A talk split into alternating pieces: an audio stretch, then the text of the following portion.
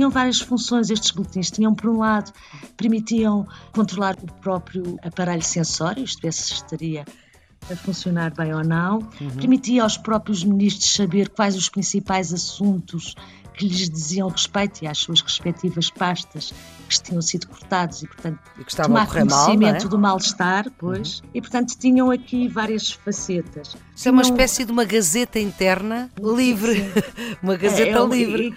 Tem, esses boletins de cortes têm, são depois aperfeiçoados Viva, sejam bem-vindos ao Serviço Público Bloco Notas. Estamos com Júlia Leitão de Barros, é doutorada em História pela Universidade Nova de Lisboa, Faculdade de Ciências Sociais e Humanas, com tese sobre o jornalismo político republicano radical no início do século XX em Portugal.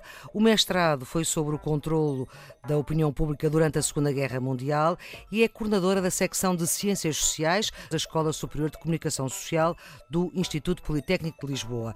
Tem várias obra publicada, nomeadamente a tese tese de doutoramento sobre o jornalismo político republicano, obra publicada sozinha e em coautoria. Professora Júlia Leitão de Barros, muito obrigada por se juntar ao Serviço Público Bloco de Notas da Antena 1. Voltamos a retomar a nossa conversa aqui no Serviço Público Bloco de Notas da Antena 1. Já falámos um pouco de como é que a censura se foi estabelecendo na primeira metade, digamos assim, do século XX em Portugal. Agora vamos nos centrar na segunda metade. Uma segunda metade um bocadinho alargada, porque tem que ver com como é que é feita esta consolidação da censura uh, até à Segunda Guerra Mundial, como é que se prepara terreno para isso? Em relação à, à, censura, há aqui uma, alguma discussão em torno do momento em que ela se consolida. Eu acho que foi um processo extremamente lento. Normalmente chama-se a atenção para a importância que, a partir, sobretudo de 1935, com uma tentativa de reorganizar os serviços de censura, portanto, a partir de 1935. Nesse momento, houve de facto um esforço de tentar tornar os procedimentos censórios, agora estamos a falar em relação à imprensa, mais claros. No entanto, no meu ponto de vista, as coisas começam ainda antes de 33, logo em 1932, ainda no momento em que não era absolutamente claro no interior da ditadura militar que decorresse obrigatoriamente a instauração de um regime autoritário e que recorresse à censura. Hum. E, e, portanto, digamos que já em 1932 sem que houvesse um conhecimento público do que estava a acontecer, já estavam a ser lançados alguns procedimentos burocráticos que seriam, no fundo, aos poucos uh, aperfeiçoados. Como por exemplo que... Como por exemplo boletins, uh, boletins internos. E os boletins internos, uh, em 1932, portanto, aparece o boletim número 1. E esses boletins eram produzidos por quem? eram pelos próprios serviços, eram boletins de cortes. Inicialmente eram semanais, depois, lá está, a partir de 1935 passam a ser diários, que há uma diferença substancial, mas claro. começam por ser semanais.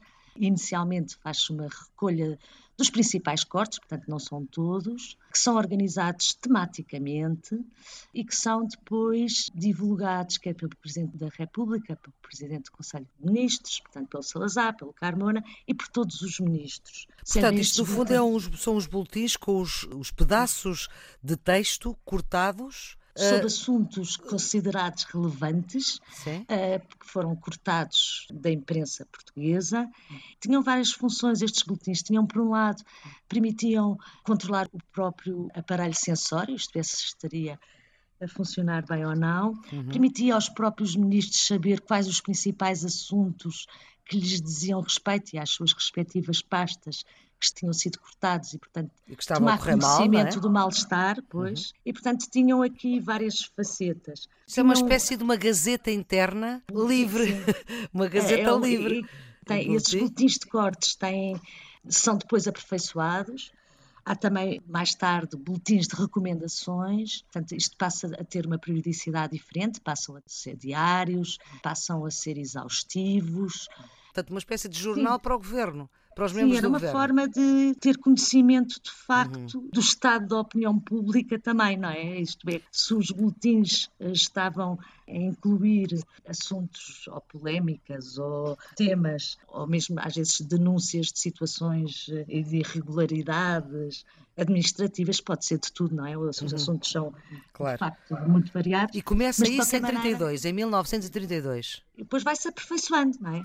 E, e dura até... Só que saiba, pelo menos dura até 1944. Até à guerra. Uh, e depois uh, continuam até ao final, acho que no marcelismo ainda existiam. Eu conheço os boletins até à, à, Segunda Guerra Mundial, até ao final da Segunda Guerra Mundial, e o que é interessante é que passam a haver outros boletins. Eu, eu estou a falar disto porque estamos a falar de um aparelho de, de, burocrático, não é?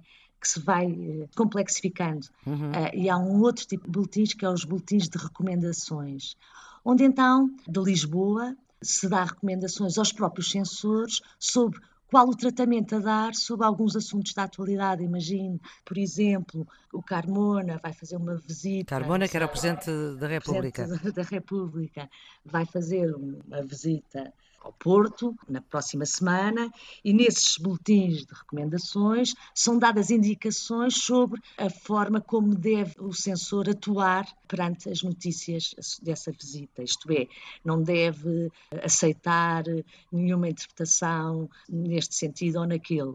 Isto é, além dos boletins de recortes, temos também boletins de recomendações, o que nos dá para perceber o próprio controle parte da Direção-Geral de Censura que está em Lisboa, hum. da atuação dos censores. Ora, como se isto não bastasse, esta regulação da censura vai ultrapassar a própria Direção dos Serviços de Censura. O Secretariado de Propaganda Nacional, por esta altura, que também aparece em 1933 e que tem à frente o António Ferro, tem uma dimensão que nem sempre é muito valorizada, e isto dá para ver o, a burocracia em volta da censura, que é de, o de elaborar mensalmente também boletins, e boletins sobre o quê? Sobre a imprensa, sobre eh, as revistas e os jornais, eh, e portanto os assuntos publicados, dando conta do grau de eficiência do trabalho da censura, isto é, dizendo uh, X jornal uh, estendeu-se excessivamente sobre este assunto, devíamos ter mais cuidado com este jornal que apresenta.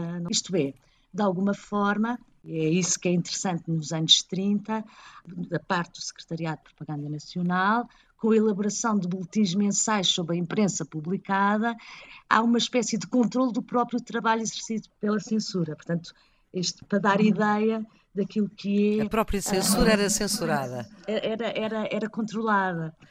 Bem, e se quisermos, não é? Eh, alargar a questão da censura, estou a falar da, da censura à imprensa nacional e estrangeira, não é? Já falámos da rádio, mas eh, a censura depois está pulverizada em vários organismos. Por exemplo, o cinema e o teatro está sob a alçada do Ministério da Educação. Por exemplo, a rádio tem a interferência da Administração Geral dos Correios, o que é engraçado também. Hum. Estar sob a alçada, sobretudo a questão da distribuição das ondas, está sob a alçada do Ministério das Obras Públicas. Tem a ver com as comunicações, não é? Exatamente. Uh, e, portanto, há aqui um pulverizar de vários uh, centros de censura. Nós levamos isto mesmo. até às últimas consequências, chegamos às autarquias, chegamos aos vários organismos que também atuam com grande, sobretudo nos anos 30, estamos a falar dos anos 30, eh, têm um papel muito importante. Eu estou a falar, por exemplo, da eh, Legião Portuguesa, a Mocidade Portuguesa, que naquele período em que se consolidam e ganham expressão pública, não é? Uhum. Uh, nos anos 30, sobretudo durante a Guerra Civil de Espanha, que tem um papel importante também na denúncia. Na denúncia, por exemplo, a imprensa escrita portuguesa era feita a priori, mas a imprensa estrangeira e os livros era a posteriori. Uhum. Portanto, nós encontramos, por exemplo, no Arquivo Nacional da Torre do Tombo, várias denúncias para o gabinete do Ministro do Interior, de legionários, de gente anónima, que vêm dizer há um livro à venda na livraria Sada Costa ou na, enfim, na livraria qualquer livraria que não me parece que seja condicente com uh, os princípios do Estado Novo. Portanto, há aqui uhum. a colaboração nestes anos 30 de outros organismos para uma maior eficácia da censura, que também acho que é importante, e portanto tem o seu peso. Tudo isto acontece com a publicação também da nova Constituição de 33, em que era prevista a liberdade de imprensa. Pois, mas sujeita à regulação posterior, não é? Pronto, era a tal e, regulamentação. A, a, tal regulamentação que, de alguma maneira, permitiu fazer, mas ao mesmo tempo o Estado Novo tem uma particularidade, ele assume a censura como um instrumento hum. político, não é?